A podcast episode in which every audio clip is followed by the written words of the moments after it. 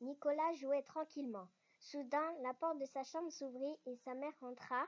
Elle resta un instant, la bouche grande ouverte, comme paralysée, et puis elle hurla. Qu'est-ce que ce, ce foutoir? Tu vas me ranger ça immédiatement. Je reviens dans une demi-heure et je veux voir chaque chose à sa place. Tu m'entends? Chaque chose à sa place.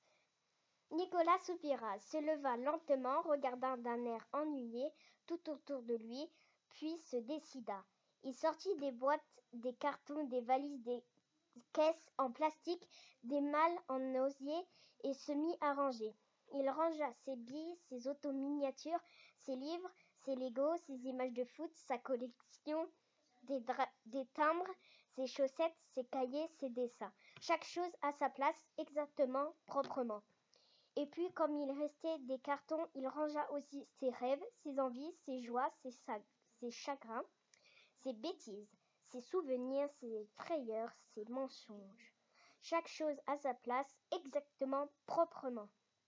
Quand sa mère revint, une demi-heure plus tard, plus rien ne traînait. L'ordre, l'ordre était impeccable. Elle l'appela. Nicolas, où es-tu? Je suis là, répondit une voix.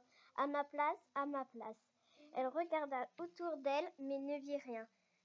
Et elle regarda sous le lit, derrière le bureau, le fauteuil, toujours rien.